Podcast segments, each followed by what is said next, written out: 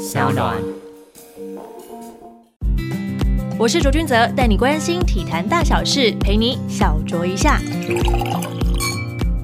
欢迎收听小酌一下。今天邀请到的来宾也跟我一样斜杠身份很多的球评，国立体育大学教授，也是 Fox 体育台大联盟的常驻球评陈子轩老师。周周好，各位听众大家好。今天我们要聊的主题是六强一，大家非常关心的赛事，因为在十二强赛的时候就已经引起了就是台湾的棒球迷们，或是非棒球迷，或是一日球迷们的。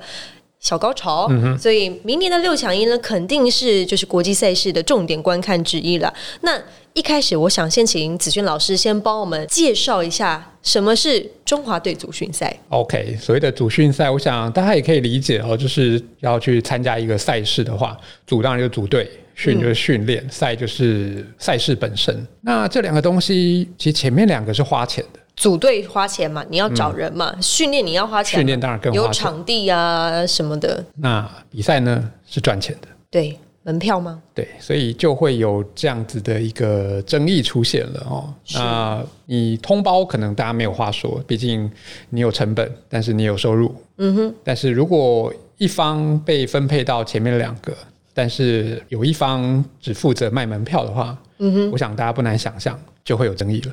哎，这利益纠葛不好说。嗯不过，老师怎么看待目前中华棒协跟中华职棒的合作模式？因为最近的新闻也是蛮热烈的。嗯当然，这两个单位一直以来呃关系就不是非常的融洽。那主要当然就是因为各自的本位在去寻求利益的部分。嗯，那这个部分，我想你要说责怪他们也不对哈。就是说，中职它作为一个商业活动，对，当然要赚钱。嗯，那棒协哦，虽然是法人的一个组织，可是。它也是必须要有所谓的预备金嘛，哦，那去推广国内各大小小的这些棒球赛事，它当然也必须要要钱，要去推广啦等等这些经费，所以钱当然是一个。最根本的一个问题，那另外一个在两者之间，就是当然缺乏一个互信的一个基础。大家都觉得不想被对方讨到便宜，然后所以就各自以自己的本位立场，然后去看待国际赛会相关的这些，就变这样的角度。嗯，就这几天的体育署的角色来讲，老师你觉得他扮演的还 OK 吗？体育署的角色吗？对，就是有一种居中协调的概念。对，理论上是这样，可是很明确，我们看到高俊雄署长。就是一个都不想得罪的状况。嗯，对，因为体育署隶属国家，所以很明确的，你可以理解到他们的角度就是 OK，能够参赛，能够拿到最好成绩，当然他就可以交差了。嗯哼。但问题是，当然体育署没有自己的选手嘛。对呀。所以他就只能仰仗着一个单项协会，就是棒协，另外一个就是我们现在成绩最高的中华职棒。嗯，那可是两者之间如果瞧不拢，他们也都不能得罪，因为这两者都是他们的，你要说衣食父母也好，也是真正的兵源。嗯，所以真的就会变成现在三方卡在那里的一个窘境、尴尬的状况。因为其实呃，像这样的国际赛事的联系窗口，因为一定会有一个主办方是国际在举办的嘛，那大部分联系窗口其实是中华棒协。那这两方面的沟通，目前看起来多年下来，好像在十二强有一些些就是双方合作的还不错的状况，但六强一好像又怎么重新来过了？因为六强一大家当初都只是一个预想，因为你十二强在前嘛，对，所以你总不能说，哎，我前面还没打完，我已经。全部瞧好，说六强，因为他不是在唱衰自己十二强打不好吗？嗯哼，所以我觉得当时大家是有这样的一个心态，就觉得哦十二强先拼看看，说不定有机会。嗯哼，其实真的我们十二强真的是差一步啊。对啊，也赢了韩国，也赢澳洲。说真的，我们在亚太区其实是应该要晋级的，只是结束美国那场真的是最可惜的。对，那所以让我们就差了这么一步。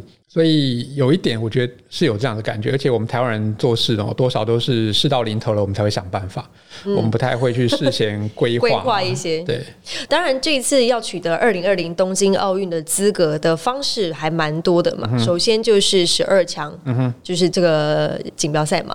那再来就是六强一，但是六强一我们可以获得六强一的资格，也是因为今年的亚锦赛我们取得了冠军，拥有了这个六强一的门票，我们才有办法打这个赛事。是，所以有两个管道。如果这样看起来的话，所以是这样，跟大家解释一下。所以还有当初呢，保险有买到的。哎，对对对对对那老师怎么看待就是这一次中华队在十二强的表现呢？我觉得是符合大家的期望，甚至球员们的表现，我想大家没有任何的苛责，甚至。呃，洪一中总教练的调度，哦，真的就差一颗球，真的就是差一颗球。是那在偷与不偷之间，就我们看到了棒球最残酷的结果论。对啊，如果真的直接打进去，那是超出大家的预期。嗯，那我们这有一点点的吃锅贴般的那种隐恨哦，那很符合我们大家的 对于棒球的期待。游龙是对对对，所以我觉得是这样啦。那只是当初呃，因为还抱着一丝希望，所以双方甚至包含体育署在内，其实都没有想到太多六强一。嗯，那六强一。尤其现在最大的一个问题，因为它是在四月初，没错，呃，比上一次到四月五号，对比上一次八强三在三月中足足慢了两个礼拜，对，所以就变成中华职棒头更大了。对啊，不会有冲突吗？要延赛或者是停赛，就是还在讨论当中。那以往职业联赛和国际赛事冲突的时候，老师印象当中，台湾我们都是如何回应这样子的？就以之前八强三来说，我们真的就是全力配合。嗯，所以八强三打完，其实我记得是隔两三天就中华职棒就开打了。对，那那个时候其实中华职棒当然也有因应啊，就是会排出两套的赛程。那如果我们拿到了北京奥运的门票的话，哦，那中华职棒就会安排在季中停赛。然后相关赛程也去做出阴影的调整。那我想这一次理论上应该也是如此，只是这一次更麻烦的是，因为又更晚了两个礼拜。对，因为通常中华职棒都会是在三月底的时候，对，最晚三月底。对，最晚三月底开打。那在国际上面，老师过去的就是经验来看的话，就是国际赛和职业联赛的冲突常发生吗？呃，以棒球本身来说，因为棒球前面呃伦敦没有嘛，里约也没有，对，所以上一次的这种冲突要追溯到北京奥运，没错，然后再来就是雅典，嗯，那我想那两届大家都还有印象。那那个时候日本的职棒零四跟零八是完全不停赛的，所以奥运打奥运，然后职棒照打归职棒，职棒照打，嗯哼，所以。这是人家真的，我我觉得是有所谓职业运动底蕴的展现的地方。那美国之棒当然更是了，美国之棒根本鸟都不鸟你。他们当然，甚至你说奥运的棒球赛事，他们可能根本一点都不 care。他们比较在乎鸡蛙大战，或者是小熊碰红雀，或是道奇碰巨人这样子。那韩国职棒当然是一定配合，所以你可以看得出来，就是其实国际赛现在比的不一定是球技哦，嗯，而是你的这种国际赛的一个成色。所以还代表国家荣辱这种东西的观念，到底是不是还升值在国人，然后整个体育圈当中？哦，是啊，对。所以在台湾，我们赢球及国球的这种态势之下，我觉得中华职棒很难不停赛。如果我们真的打进去，会很难不配合嗯这个赛事去做相关的应应。对。那几天前，呃，卓子杰。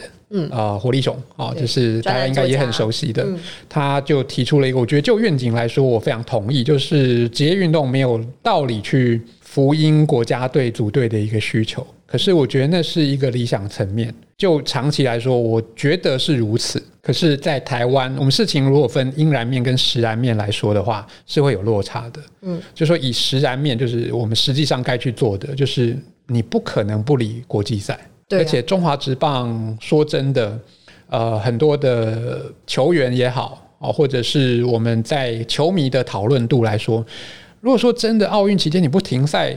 我觉得你能够想象我们在看台上有多少球迷吗？大家可能会进场，但是手上会拿着就是手机或是平板在看国际赛。是啊，对，或者是甚至是直接舍弃了中华之邦，待在家里看国际赛事。是啊，我觉得这个都不是我说的凭空想象，而是应该是蛮有所本的那种去推测可能的状况。另外一种说法，应该也有说，如果说中华职棒的选手去出战国际赛事，其实对于中华职棒的票房是有明显的一个帮助的。呃，这延续的一点热潮那样的感觉。对，可是问题就是，我们零四跟零八奥运都是很令人扼腕的。那这些选手，呃，而且我觉得最我最喜欢举的例子就是杨建福。嗯，杨建福零八年八强三的时候，真的是燃烧自己，没错，帮台湾拿到了北京奥运的资格。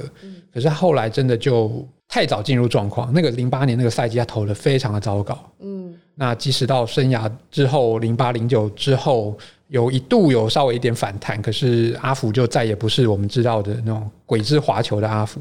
对，就是从那一年开始。对，就真的就是那一年，就是一个很明显的一个分水岭。没错。那更不用说其他的那些选手们。嗯，如果有平行宇宙的话，哈，就是如果假设陈庸基跟陈金峰在那么多国际赛其实都不是回来帮台湾打比赛，说不定他们就站稳大联盟也说不定。嗯，当然这都是假设性的一个情况。是。那更不用说，如果有球员在国际赛受伤了。嗯哼。当然，现在在工会棒协啦，呃，中华职棒体育署的努力之下，的确他们已经是有一些保险上面的保障了。可是保险大家都希望那是备而不用的东西，没没有人希望我真的领到了保险，然后很开心耶这样。没有，所以对啊，所以这个还是目前非常非常残酷的一个状况。嗯，老师，如果自己是选手的话，你会怎么样去看待职业选手在应应国际赛自己的选择呢？国家队征召了，你可以穿上中华队的球衣了。对台湾一般的国人来说，这是一种所谓的荣耀的情况。但是他的工作其实就是打棒球。对，不管你穿的是职棒球队的球衣，或者是中华队的球衣。对。可是我觉得有一点就是，我们也不能够忘记，就是球员当然也是个人，在当初他们选择以棒球作为职业生涯的时候，嗯，多少当然都是你说养家活口，或者是。自己的一个置业上面的一个发展，可是毕竟都是以自我为中心的，嗯，哦，尤其我觉得我们跟当年那种凡事一定要为国争光的那个年代，真的是比较不同的。那我觉得反而是选手们在这个期间当中，或者在这个我们讲意识形态转折的过程当中，一方面借由国际赛也好，或者是职业赛当中，他们会去选择一个平衡点。如果我自己我考量到说，哎，我去打这个国际赛，可能对我生涯反而是有损害的，嗯哼，对不对？假设我身上已经有小伤了，我不要再去加剧我的这个伤势，然后就选择退赛。OK，我想现在大家也都可以理解。对，我想球迷现在不会把他们骂成说啊，你这个忘恩负义啦，国家栽培你等等这些那种三十年前的这种言论，我想我们应该比较少听到了。但是我觉得球员其实也可以在这个时间点，你会看到哈。如果自己的职业生涯出现了一点点的需要突破的地方，可能小低潮，诶，国际赛是个舞台啊，这是另一个角度。就是说，其实国际赛也是一个自立的一个机会。好，就是说，像国际赛能见度也是最高。的确，张毅很多球迷以为说，哎，这是不晓得从哪里窜出头。其实张毅不是真的就是一战成名。其实他今年在欧力士就已经出赛过，尤其第一场就已经投的下下叫的。没错。那只是说可能比较没有关注日本职棒的球迷没有注意到这个名字。嗯哼。还有球迷说，哎，他这一次不是欧力士明年帮他加薪了吗？对不起，他不是因为十二强帮他加薪的，而是因为他在竞赛当中的表现，或是他的未来性。对，如果说他真的十二强太超了，那对欧力士来说是一个隐忧啊。他可能星球季会提早疲惫。是。所以这个都是我觉得我们再去分析这些事情的时候，你必须要一层一层扒开来看啊。就是说，一方面职业生涯，一方面国足荣耀这些东西，其实国足荣耀现在也多少变成了是一种舞台，是一个机会。对啊，许多球员是在可能职业生涯需要突破的时候，嗯哼，啊，才会选择加入国家队，然后作为一种另外的转换。嗯。举例来说，王建民其实在美国刚开始在洋基队要正要站稳脚步的时候，我想大家应该回想一下，你就知道之前他其实是婉拒进入 WBC 的台湾代表队的。对对，可是，在上上届的时候，他却带领我们打到东京去。没错，那时候其实真的说真的哈，那也是王建民的职业生涯的一个十字路口，所以他觉得透过那样子一个舞台，也许对他未来的职业生涯是有所帮助的。球探都会到场啊，是大家还想看他到底能不能投啊？对，所以就是说，我们再去看这些事情的时候，的确，国际赛给了球员新的一个机会。嗯，那是短期赛事，聚光灯，当然也考验选手们的抗压性等等之类的。像这一次投手就真的表现的很好。对，但是如果你已经是在巅峰的时候，嗯哼，我们所谓英文里面讲说，呃，所以 you have everything to lose，就是如果你参赛只是有害而无益的话，如果你已经在生涯最顶峰了，你没有必要万一表现不好嘞。嗯哼，对不对？那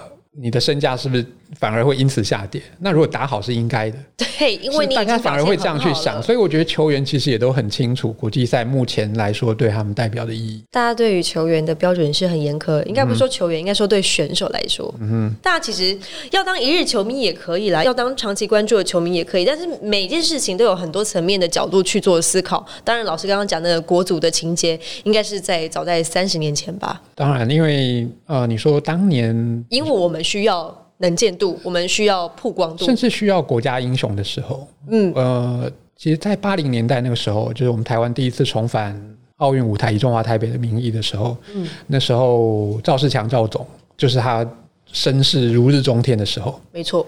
那所以那时候其实他有不乏来自大联盟发展的机会，可是他却保持着他要打完洛杉矶奥运，嗯哼，然后才去寻求美国发展的机会。对，但。赵总在那个时候，洛杉矶奥运陷入空前的低潮，想都没想到，因为这就是短期赛事啊。对，当然有没有那样机会，或者是怎么样发展，那当然都不可知。